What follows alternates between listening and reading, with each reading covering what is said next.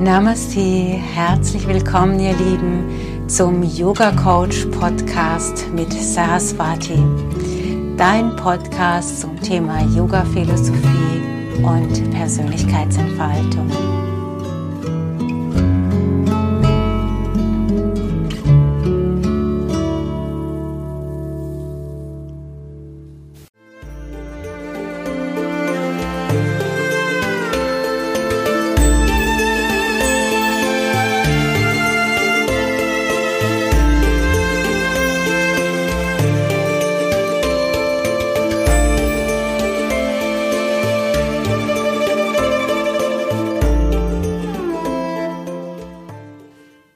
Herzlich willkommen zu unserem Yoga Coach Podcast. Namaste, liebe Yogis da draußen, liebe Yoginis. Namaste, ähm, Saraswati. Namaste, ihr Lieben. Namaste, Rebecca. Heute geht es um Atmen. Ja. Ist ja jetzt besonders präsent auch durch äh, das Maske tragen und so. Ähm, deswegen kamen wir da so ein bisschen drauf. Ähm, was verbindest du denn mit Atmen? Also die Yogis verbinden mit Atmen Freiheit, Entfaltung. Umso tiefer ich atmen kann, umso mehr sogenannte Atemräume ich nutzen kann im Körper, äh, umso befreiter wird sich auch der Geist und die Seele fühlen. Der Atem gilt im Yoga als Bindeglied zwischen Körper, Geist und Seele. Äh, wenn du sagst Atemräume, äh, was gibt es denn noch außer der Lunge? genau. Also gibt immer so dieses anatomische oder rein physiologische äh, innere, äußere Atmung, also in der Lunge oder dann eben Transport über das Blut. Davon sprechen die Yogis aber eher nicht. Also natürlich auch, es gehört ja auch zum Thema Gesundheit dazu. Aber wenn ich von Atemräume sprechen, dann spre äh, spreche, dann spreche ich von Prana, von Lebensenergie, die über den Atem im Körper aufgenommen wird. Und dann haben wir im Yoga ja gerne solche Sätze wie atme in deine Fingerspitzen oder in deine Fußspitzen. Oder gerade wenn ich jetzt irgendwie in eine Seitbeuge gehe und gehe dann wieder raus und atme dann in diese gestreckte Seite rein, dann merke ich, ah, das fühlt sich jetzt lebendiger an, da kann ich hinatmen. Und dann frage ich immer, ja, hast du da jetzt wirklich hingeatmet? Dann, natürlich kommt die Antwort, nee, eigentlich, natürlich habe ich nur in die Lunge geatmet, aber ich habe trotzdem etwas gespürt. Dann sage ich, ja, das, was du jetzt gespürt hast, ist Prana, das ist Lebensenergie. Dann sind viele immer erstaunt, dass sie so feinstofflich eigentlich ganz natürlich spüren können. Nur haben sie es nie so gesehen, das ist ihnen nie aufgefallen. Mhm. Und also über den Atem nehmen wir diese Lebensenergie auf. Also es ist mehr als einfach nur Luft aufnehmen. Mhm. Habe ich auch noch nicht drüber nachgedacht. ja gut, ich kenne die klassische Atemübung, die du uns auch immer zeigst mit, mit der Nase, ne? Na, die Shudana, die Wechselatmung, so genau. der Klassiker, ja. Ja, mhm. das ist so Standardwerk. Also für diejenigen, die's, äh, die, ähm, äh, die davon keine Ahnung haben, äh, kannst du es kurz erklären, äh, wie man das macht? Also klassischerweise ähm, erstmal zu der Atemtechnik wird die im Yoga erst gelehrt, wenn der Yogi fortgeschritten ist, normalerweise laut Patanjali. Also eigentlich beschäftigen wir uns ganz, ganz lange nur mit dem Körper und dann irgendwann kommen die ersten Atemtechniken dazu. Echt? Warum? Weil, ja, weil es ein heikles Thema ist. Es Wieso? ist, weil wir über den Atem direkt Einfluss auf die Persönlichkeit nehmen. Der Atem und die Persönlichkeit sind miteinander verknüpft. Die ja. Art und Weise, wie jemand atmet, gibt Aufschluss darauf, was für eine Persönlichkeit er ist. Und in dem Moment, wo ich den Atem verändere, verändere ich auch direkt Persönlichkeit, die Psyche, das Wohlbefinden und, und, und. Und es muss deswegen gekonnt sein, weil wenn ich den Schüler in Stress versetze durch das, was ich lehre, dann ist es ja eher kontraproduktiv. Was hat, äh, nochmal zurück zur Persönlichkeit und dem Atem, das finde ich ja spannend. Ähm, erklär mir das mal, gib mir mal ein paar Beispiele. Mhm. Also wenn jemand sehr gestresst ist, dann wird er eher flach, äh, in, höchstens in den oberen Brustkorb, vielleicht sogar nur irgendwie in den Halsraum atmen, gefühlt und wird äh, abgehackt atmen oder sogar Atempausen drin haben, ungewollte Atempausen, dass er die Luft anhält. So, oh, ich muss das noch schnell erledigen. dieser Mensch, äh, das macht ja eine Auswirkung auf die Persönlichkeit. Es wird ein sehr gestresster Mensch sein, der kurz angebunden ist, ja, der schnell oben rausgeht, weil er seine eigene Tiefe nicht nutzt. Also diese, die sich selbst keinen Raum zum Atmen gibt. Also wird er kurz angebunden sein. Mhm. Ähm, wenn ein Mensch ähm, sehr, sehr langsam atmet, wird man das auch in seiner Persönlichkeit merken, äh, dass er insgesamt ruhig rüberkommt, äh, entspannt rüberkommt und er wird sich wahrscheinlich auch nicht so schnell aus der Ruhe bringen lassen. Einfach nur, weil er ruhig atmet. So wissen wir im Yoga, dass es Menschen gibt, die dreimal in der Minute ein- ausatmen und Menschen gibt, die das äh, 18 Mal oder 25 Mal machen. Und der Normalsterbliche im Alltagsgeschäft, wie oft atmet der? Ähm, so ja schon so um die 18 Mal, ja. 12 bis äh, 18 Mal. Mhm. Aber ähm, ein Yogi würde langsamer atmen. Ein fortgeschrittener Yogi atmet langsamer. Mhm. Und in den Bauch dann eher rein? tiefer in den Bauch, genau. Diese Bauchatmung, so wie man das bei Babys kennt. Wenn man denen mal zuschaut, dann hebt sich also der Bauch beim Atmen. Das ist jetzt die gesunde Atmung, da ist noch alles in Ordnung. Das heißt, da hat noch keine Einwirkung auf die Persönlichkeit stattgefunden. Das Baby atmet einfach, wie es ist. Und umso mehr es in diesen in diese Stressflut, die wir hier kreieren, künstlich kreieren, hineingerät, äh, umso äh, mehr wird sich der Atem verändern und damit mhm. auch die Persönlichkeit. Mhm. Und ähm, wenn man jetzt anfängt, stärker in den Bauch zu atmen und ruhiger zu atmen, was macht das mit der Persönlichkeit? Dann ist man entspannter. Ja, man ist ruhiger, man ist mehr bei sich. Also das ist ja Ziel unserer Atemübungen auch, äh, unter anderem, ähm, dass man so präsent mit dem Atem verbunden ist, äh, dass man immer spürt, mein Atemrhythmus bleibt immer gleich. Egal, ob ich jetzt Stress habe oder ob ich ähm, irgendwo hinrennen muss, also mich körperlich äh, betätige. Ich versuche den Atem immer im gleichen Rhythmus zu halten. Natürlich, wenn wir jetzt hier sitzen und sprechen, wird mein Atemrhythmus auch etwas höher sein, als wenn ich in der Meditation bin. Mhm so unmittelbar nach der Meditation wird, er ist ja viel, viel langsamer. Achtest du bei dir auf deinen, deinen Atem und äh, auch in der Yoga-Lehrerausbildung, ähm, schult man das da gezielt? Man schult es gezielt, ja. Das gehört auf jeden Fall dazu, auf den Atem zu achten oder auch die Yoga-Übungen im Atemrhythmus auszuüben. Das heißt, der Körper passt sich dem eigenen Atemrhythmus an und nicht andersrum. Sonst würde ja die Tendenz bestehen der meisten Menschen, wenn ich äh, eine anstrengende Übung mache, dass ich vielleicht die Luft anhalte oder wenn ich was dynamisch Schnelles mache, dass ich dann auch schneller atme. Und die Kunst ist es, ganz bei sich zu bleiben. Der Atemrhythmus bleibt gleich und dann wird eben die Übung langsamer. Der Körper muss lernen, okay, ich passe mich an. Mhm. Ähm, wie ist das bei Panikattacken? Das hat ja auch viel mit Atmung zu tun. Ähm, aus äh, yogischer Sicht, was kann man da tun? Mhm. Also eine Panikattacke ist eine Wechselwirkung von einer Erinnerung, zum Beispiel von so einem Flashback und einem ähm, einer Stressreaktion, also einer Hormonausschüttung im Körper, die dann wiederum auf den Atemrhythmus wirkt. So, das gehört ja irgendwie immer alles zusammen. Mhm. Und wir unterbrechen das, also wir können mit dem Flashback erstmal nichts machen. Wir können natürlich visualisieren und ihn versuchen zu verändern, aber erstmal ist er ja da.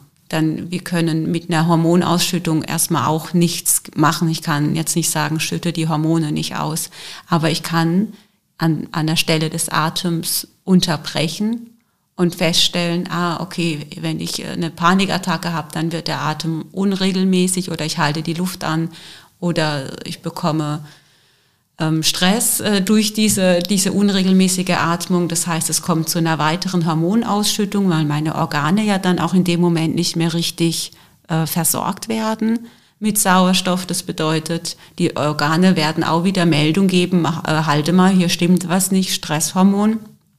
und so weiter. Also dann ist man in dieser Spirale drin und in dem Moment, wo ich dann Einfluss auf den Atem nehme, kann ich diese Spirale ja unterbrechen, so dass es im Yoga gezielt Atemtechniken gibt, die zu unterbrechen. Also man kennt das aus einer Studie mit Kriegsveteranen, ähm, dass man ein, also dass man durch diese Yoga-Therapie sehr, sehr große Fortschritte machen konnte, dass die Menschen keine Panikattacken mehr hatten.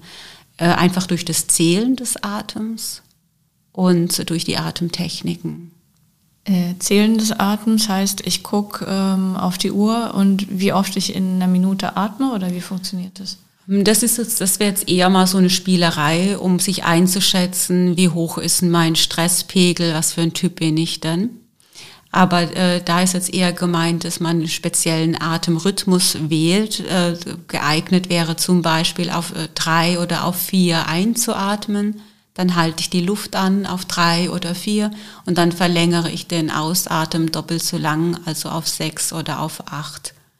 Mhm. Vielleicht habe ich dann noch eine Atemlehre, die kann ich dann auch zählen, so dass wir im Yoga von vier Atemphasen sprechen, der Einatem, die Atemfülle, der Ausatem, die Atemlehre. Mhm. Und gerade äh, auch mit äh, Klienten, die Panikattacken haben, würde man da einen Atemrhythmus finden. Das würde man in einer Atempädagogikstunde ausprobieren. Was ist denn jetzt ein geeigneter Atemrhythmus? Weil das ist ja was hochindividuelles. Jemand, der von Natur aus langsamer atmet, ist mit drei, drei, sechs Atemrhythmus nicht so gut bedient, der müsste vielleicht dann fünf, fünf, zehn machen oder so. Mhm. Aber da ist natürlich besonders wichtig, dass ich da nicht noch mehr Stress ausübe. Jemand, der dann schnell atmet und ich würde dem sagen, atme auf zehn aus, dann kriegt er erst recht eine Panikattacke, weil er ja. das Gefühl hat, ich kann ja nicht atmen. Deswegen ja. würde man sowas sehr, also ich würde sowas sehr individuell abschätzen, äh, ausprobieren, mhm. was jetzt passt. Machst du das eigentlich auch in deinen Coachings? Also ich behandle jetzt keine Panikattacken oder ich darf das ja nicht, aber ja. ähm, ich würde schon ähm, gucken, was für ein Atemrhythmus äh, für meine Klienten passt, wenn ich merke, mhm. der Art, äh, man könnte unterstützen. Jetzt, äh, jetzt sind wir abgekommen von, äh, von Nadi Jordana. Genau. ich habe es nicht vergessen. ja, also Nadi Jordana ist eben die Wechselatmung. Wir wirken mit dieser Atemtechnik auf Ida und Pingala ein. Das mhm. ist die weibliche und die männliche Energiebahn links und rechts der Wirbelsäule oder auch die äh, Mond- und die Sonnenenergiebahn links und rechts der Wirbelsäule, um eine bestmöglichste Balance herzustellen. Auch da sprechen wir von der Persönlichkeit. Das heißt, ich will ja nicht nur die klassisch weiblichen oder die klassische Mondenergie leben im Alltag, weil das würde bedeuten, dass ich sehr, vielleicht sehr zerstreut bin, dass ich nicht wirklich, dass ich nie zum Ziel komme, dass ich zwar gut im Hier und Jetzt bin, aber dass ich vielleicht auch sehr äh, mystisch unterwegs bin und vielleicht ein bisschen den Boden unter den Füßen verloren habe, wenn ich jetzt zu stark in der Mondenergie bin. Und wenn ich zu stark in der Sonnenenergie bin, dann würde ich die Ellenbogen rauspacken, hätte nur noch mein Ziel im Kopf, wäre sehr rational und sehr logisch denkend und weniger gefühlsbetont. Mhm. Und die Yogis stellen diese, diese Balance zwischen beiden Energien her über den Körper, über die Körperübungen, die Balanceübungen äh, im Yoga, aber eben auch durch Pranayama-Techniken, also zum Beispiel Nadi Shodhana, die Wechselatmung. Also wir, wir, wir schaffen den, die Balance zwischen linker und rechter äh, Energiebahn bis Shushumna, der Hauptenergiekanal, genutzt werden kann. Und dadurch leben wir weder die weibliche noch die männliche Energie in uns, so dass wir ähm, insgesamt in der Persönlichkeit gestärkter sind, eine größere Resilienz haben, äh, mehr bei uns bleiben können bei diesen Atemtechniken. Und Nadi Shodana wird eben deswegen auch gerne gemacht, zum einen, weil diese Balance hergestellt wird und zum anderen, weil es als Bindeglied gilt zwischen der Asana-Praxis, der Körperübung, hin zur Meditation. Das ist eine, das ist äh, nach, nach Patanjali gehört das zu diesen Stufen, die einem dazu verhelfen, dass man in den Zustand der Meditation fällt. Mhm. Ähm, du hast vorhin gesagt, dass äh, man erstmal mit dem Körper anfängt, mit der Körperarbeit und dann, äh, wenn man fortgeschrittener Yogi ist oder Yogini, ähm, erst mit den Übungen ähm, für den Atem anfängt. Ja? Ähm, ich, wann weiß ich denn, dass ich soweit bin, um die Atemübungen angehen zu können? So wie wir heute hier im Westen Yoga unterrichten, äh, entscheidet das der Lehrer für eine ganze Gruppe. Das heißt, so individuell, wie das ursprünglich gemacht wurde oder wie das äh, empfohlen wurde von Patanjali, ist es ja heute nicht mehr möglich. Das heißt, der Lehrer muss schauen, dass er die fortgeschrittenen Yogis und die Anfänger mehr oder weniger in einer Gruppe ähm, unterrichtet. Das heißt, dass auch äh, Anfänger eigentlich zumindest mit Nadi Shodana, mit dieser Wechselatmung, ähm, ja da schon betraut werden, weil es nicht anders geht. Sonst würde, würde ja die andere Gruppe, also der andere Teil der Gruppe keine Fortschritte machen. Das heißt, äh, wir leiten es an und geben den Hinweis, wenn du dich unwohl fühlst, beendest du die Atemtechnik einfach. Also es geht ja in dieser Atemtechnik darum, ähm, die Nasenflügel abwechselnd zuzuhalten. Das heißt, ich atme auf der linken Seite ein, halte die Luft kurz an, habe beide Nasenflügel geschlossen mit den Fingern, öffne die rechte Nasenseite, atme dann aus, atme auf der gleichen Seite wieder ein und immer nach dem Einatmen verschließe ich wieder die Nase, halte also die Luft kurz an. Und Luft anzuhalten ist immer, kann immer auch kritisch sein. Mhm. Deswegen würde ein Anfänger die Luft gar nicht anhalten, sondern es ganz fließend machen, ja. während ein Fortgeschrittener äh, durchaus 20 oder auch 30 Sekunden die Luft entspannt anhalten kann nach dem Einatmen und es auch sehr genießen wird zu spüren, ah, Prana breitet sich in aller Ruhe in meinem Körper aus. Ich gebe dem Raum, und dann atme ich aus, gebe das Verbrauchte ab und öffne mich wieder. Ja, das ist was ganz anderes. Äh, ein Fortgeschrittener geht da ganz anders ran, während ein Anfänger erstmal äh, schon mit Vishnu Mudra, also mit der Handhaltung Probleme hat, weil ja. es darum geht. Das ist etwas, was man so jedes Mal immer als Yogalehrer neu erklären kann. Wie geht es eigentlich? Also Zeigefinger, Mittelfinger an die Daumenwurzel einzuklappen, sodass der Daumen und der Ringfinger frei ist, um diese Nasenzange zu nutzen, also linke und rechte Nasenflügel zu schließen. Da sind dann viele schon, ach, der Zeigefinger genau, will einfach genau, nicht runter, genau. ich muss den mal runterdrücken. Ach, ich brauche den Ringfinger, den brauche ich im Alltag nie. Also wir wissen, Mudras wirken ja aufs Gehirn. Also deswegen ist es für viele gar nicht so einfach, erstmal da reinzugehen und dann das noch zu wechseln und dann noch zu spüren, ach, und ich muss ja meinen Atemrhythmus nehmen. Was ist denn eigentlich mein Atemrhythmus? Ja. Das sind viele Herausforderungen für, ein, für einen Anfänger. Ja, ach, also die Handhaltung ist äh, oder die Fingerposition ist äh, auch entscheidend. Das wäre so die klassische, aber ich, ich weiß auch, dass äh, einige Yoga-Lehrer aus äh, dem Grund, weil es äh, kompliziert ist, einfach den Zeigefinger auf das dritte Auge zwischen die Augenbrauen legen und mit dem Daumen und den Mittelfinger oder so ähm, einfach die Nasenseite wechseln. Mhm. Gibt es auch. Mhm. Aber klassisch ist eben Vishnu Mudra. Mhm. Ja, ich habe eben so gedacht, weil genau das war, war bei mir am Anfang auch. wir haben das so in der dritten Stunde gemacht, also als ich in der dritten Stunde war. Und ich habe dann erstmal die Hände sortiert.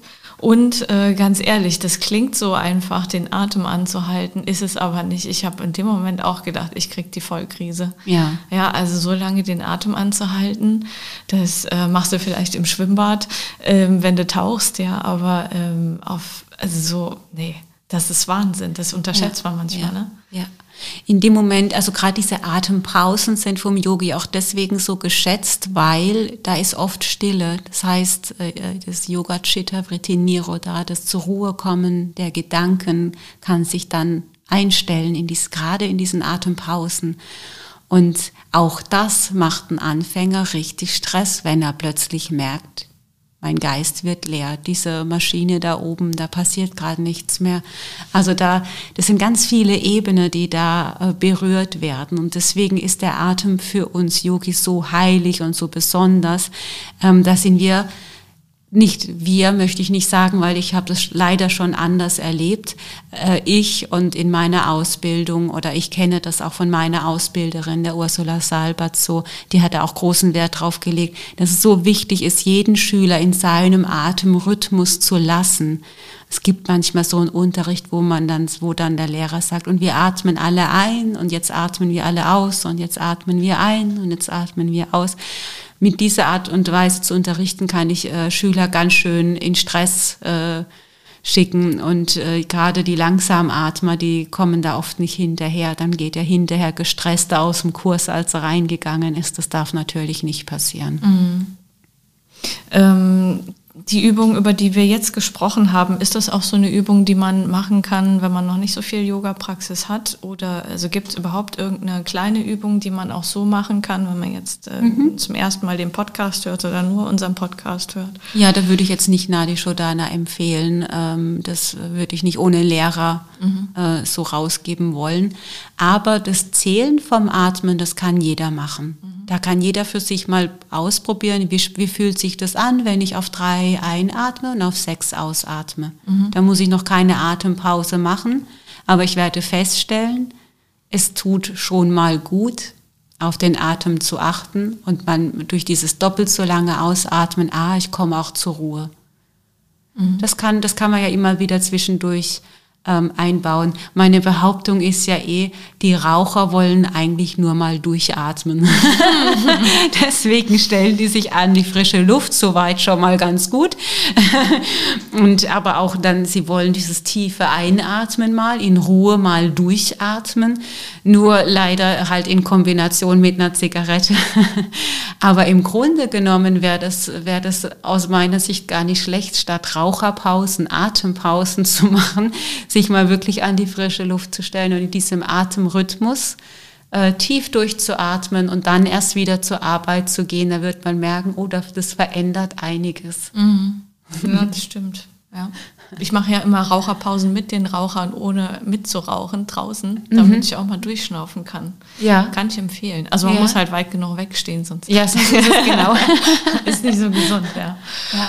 Ähm, genau, Atem. Wir haben ja, oder ich habe das ja in der Einleitung auch schon gesagt, ähm, jetzt tragen wir natürlich alle Masken mhm. ähm, in bestimmten Bereichen. Was macht das mit unserem Atem aus der yogischen Sicht und verändert das vielleicht auch was? Mhm. Also in fortgeschrittener Yogi wird sich davon nicht beeinträchtigen lassen. Der bleibt so bei sich und kann seinen Atem so genau kontrollieren, dass ob da jetzt ein Atemwiderstand ist oder nicht, das wird keine Auswirkung auf seine Persönlichkeit haben. Aber jemand, der noch sehr unbewusst mit seinem Atem umgeht oder gar nicht, äh, vielleicht noch nie darauf geachtet hat, wie er eigentlich atmet, ähm, der wird vielleicht schon Stress bekommen unter so einer Maske, wenn er länger so eine Maske trägt, äh, weil es hat ja was Beengendes auch. Ähm, dann steckt ja, also ist es ja auch ein Symbol jetzt geworden für einen großen Konflikt auch in der Gesellschaft und es ist ein Symbol geworden für einfach diesen Virus. Mhm. Das heißt, äh, damit äh, sind ja schon ganz viele Bilder auch automatisch im Kopf. In dem Moment, wo ich mir die Maske aufsetze, passiert ja auch etwas mit dem Geist. Mhm. Ähm, also wird sich der Atem schon allein deswegen verändern möglicherweise, also kürzer sein oder unregelmäßiger sein, weil sich äh, die Person vielleicht einfach von der Gesamtsituation auch gestresst fühlt. Wenn dann dieser Atemwiderstand noch dazu kommt äh, oder auch dieses Gefühl über der Nase, über den Mund, äh, entsteht auch so, kann so ein Gefühl entstehen wie, ich kann nicht richtig tief einatmen, ich kann meine Atemräume nicht richtig nutzen und wenn äh, jemand sich nicht frei in seiner Atmung fühlt, dann wird das auch Auswirkungen auf Geist und Seele haben. Das heißt, er wird sich so fühlen wie, ich kann mich nicht entfalten. Ich darf meinen Lebensraum nicht so einnehmen, wie ich das gerne möchte. Ich fühle mich beengt, ich fühle mich beschnitten äh, in, meinen, äh, in meiner Entfaltung. Mhm. Ja, und von daher Ähm, ob das so ist oder nicht, das wäre jetzt eine politische Diskussion, die ich jetzt mal außen vor lasse, sondern wir konzentrieren uns jetzt mal einfach nur auf dieses innere Gefühl, äh, was so eine Maske machen kann bei einem Erwachsenen. Bei einem Kind sieht es nochmal anders aus, weil ein Kind ist ja noch nicht fertig in der Entwicklung der Persönlichkeit. Das heißt, es hat es weiß nicht, wie es sich fühlt, wenn es voll in Saft und Kraft voll in der Persönlichkeit, in der stärksten Variante des eigenen Seins steht. Das heißt, äh, ein Kind wird äh, sich möglicherweise äh, durch das Maske tragen nicht so entfalten, nicht so befreit in, in sein, wie es eigentlich sein könnte. Mhm. Einfach nur durch das Gefühl, tagtäglich, jetzt ja in den Schulen, was es hinterlässt. Es hinterlässt ja was.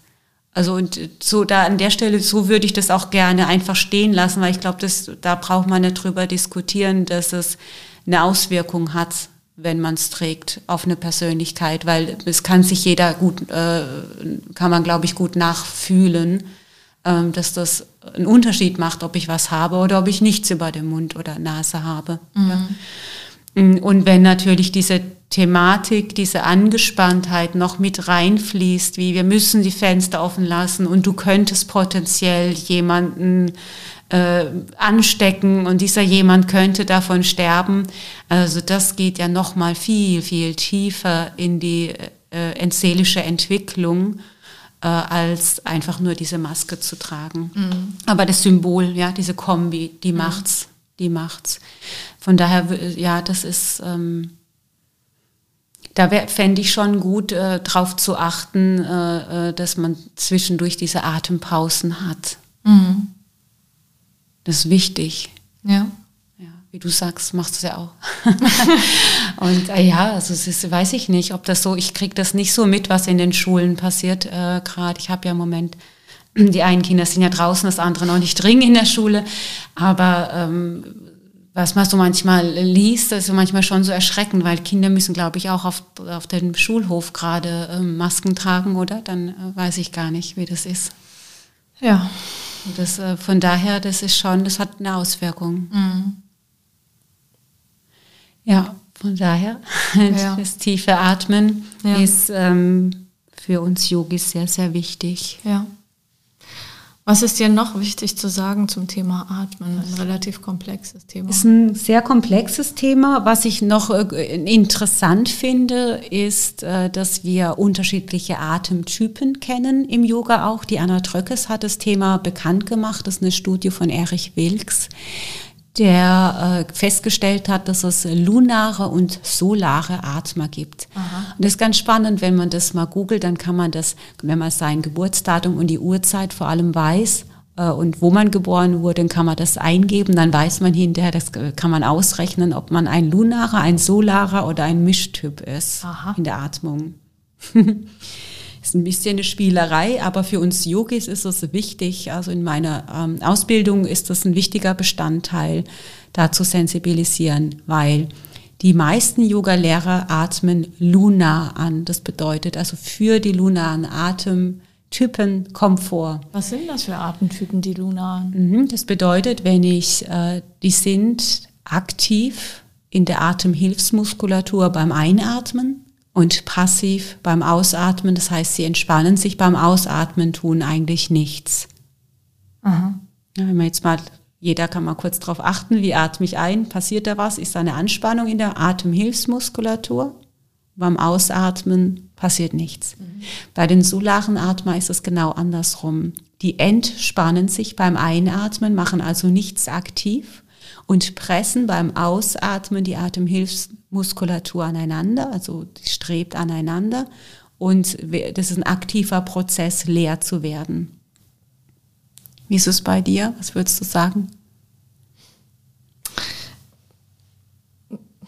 Ja, ich glaube, ich bin ein aktiver Einatmer und ein passiver. Aber ich merke das, ähm, wenn ich ähm, wenn ich angestrengt bin und dann fange ich plötzlich an zu seufzen, wenn es dann rum ist, wenn ich fertig bin mit Denken. Ne? Mhm. Ne? Oder wenn es so stressig war und ich dann merke, so jetzt läuft alles, ja. dann ähm, mache ich Stoßlüften, dann, dann seufze ich so und dann merke ich plötzlich, wie mein äh, Umfeld mich völlig irritiert anguckt und dann merke ich erst, dass ich äh, geseufzt habe, weil dann äh, das mhm. entspannt. Ja, das machen, machen beide Atemtypen so nach Stress, so durch, durchatmen ist Zeichen, ah, okay, mhm. bin wieder bei mir.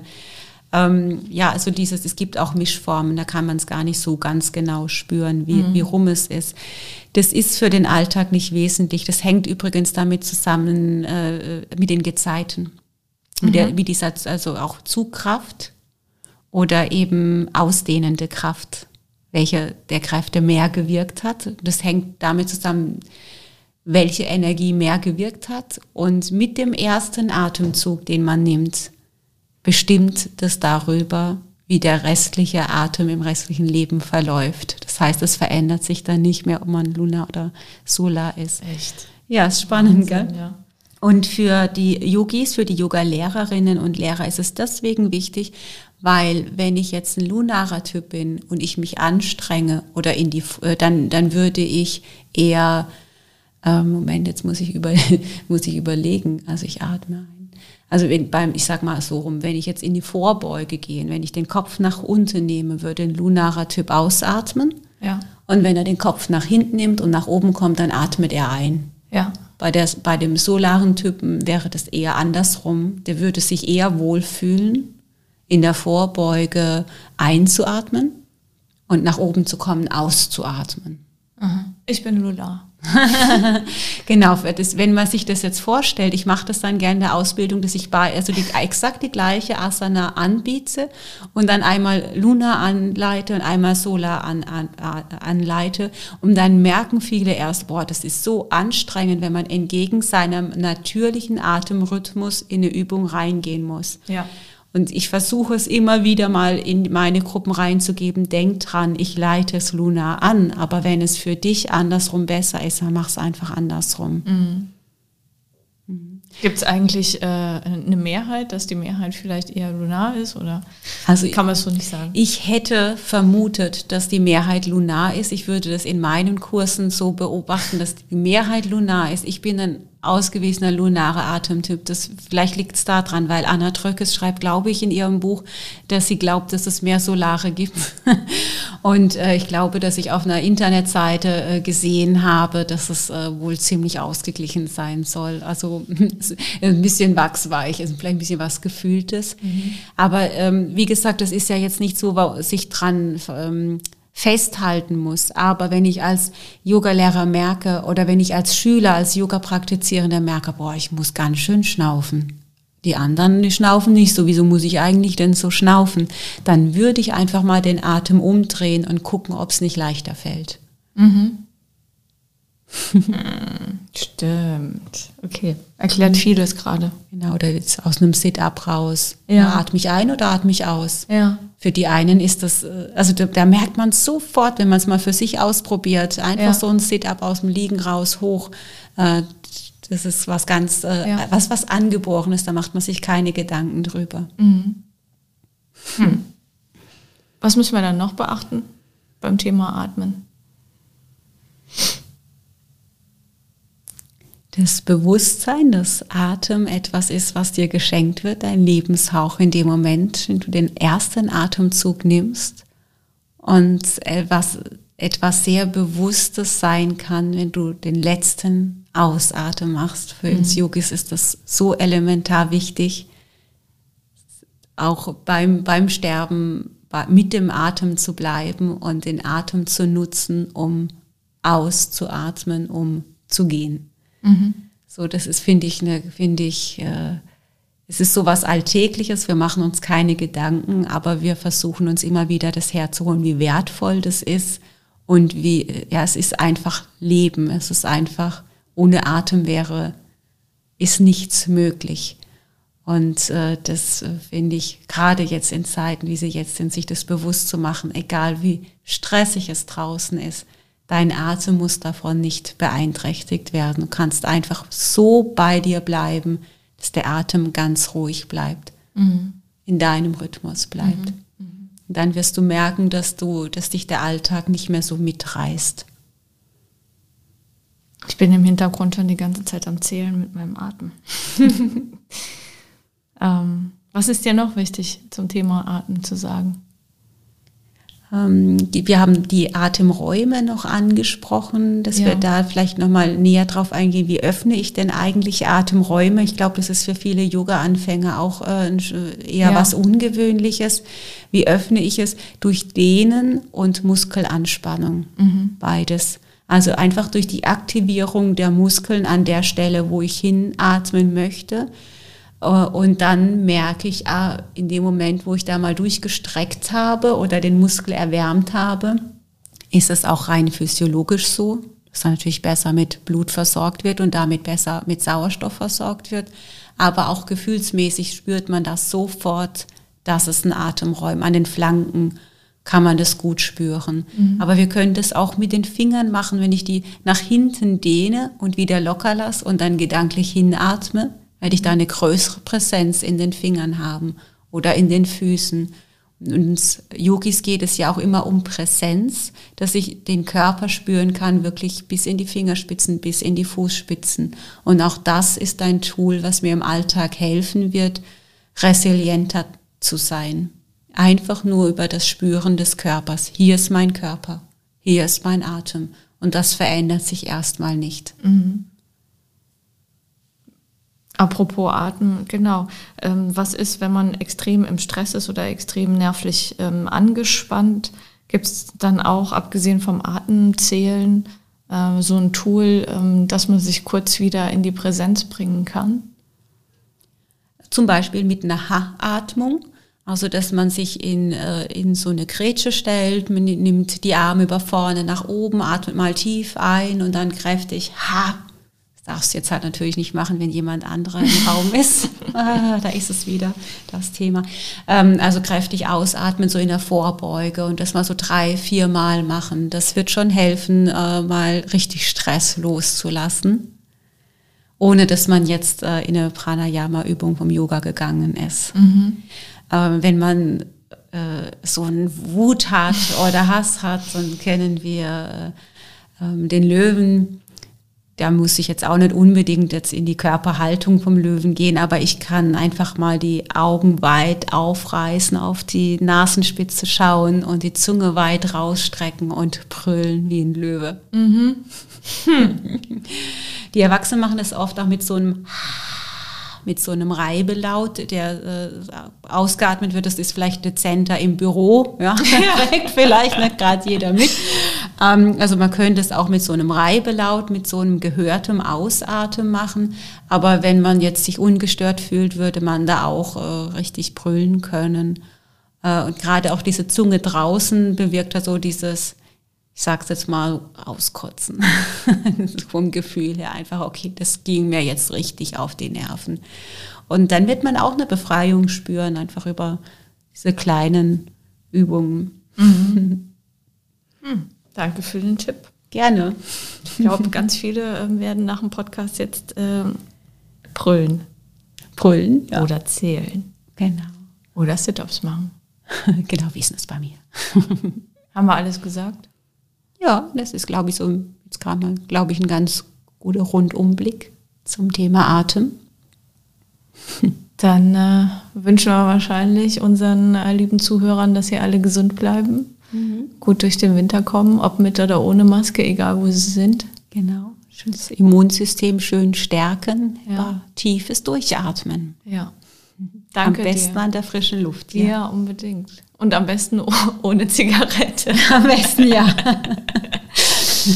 okay, ich danke dir für das Gespräch heute. Ich Namaste. danke fürs Zuhören und Fragen stellen. Namaste.